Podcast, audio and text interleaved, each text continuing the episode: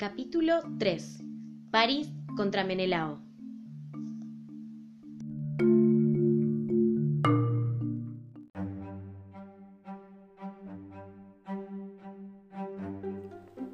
La idea de luchar uno contra uno suena más razonable que nueve años de guerra por un problema amoroso, y me recuerda un suceso que viví en la localidad de Castelar.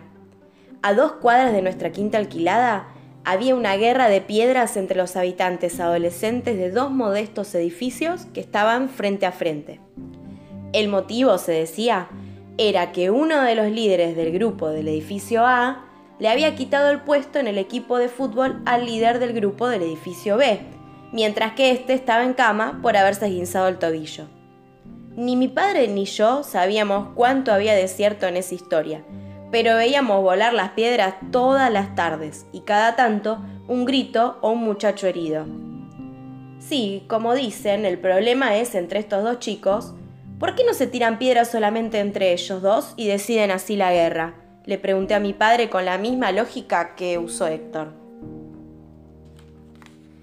Te voy a contar un triste secreto, me dijo mi padre. No creo que los demás chicos estén peleando para ser fieles a sus líderes. Todos tienen ganas de pelear y usan a los líderes como excusa.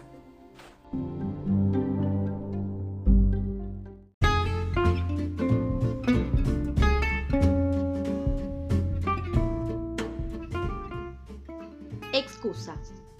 Razón o argumento que se da para justificar una cosa, en especial una falla, un error o una falta, o para demostrar que alguien no es culpable o responsable de algo. Si buscamos la palabra excusa en el diccionario, ese es su significado.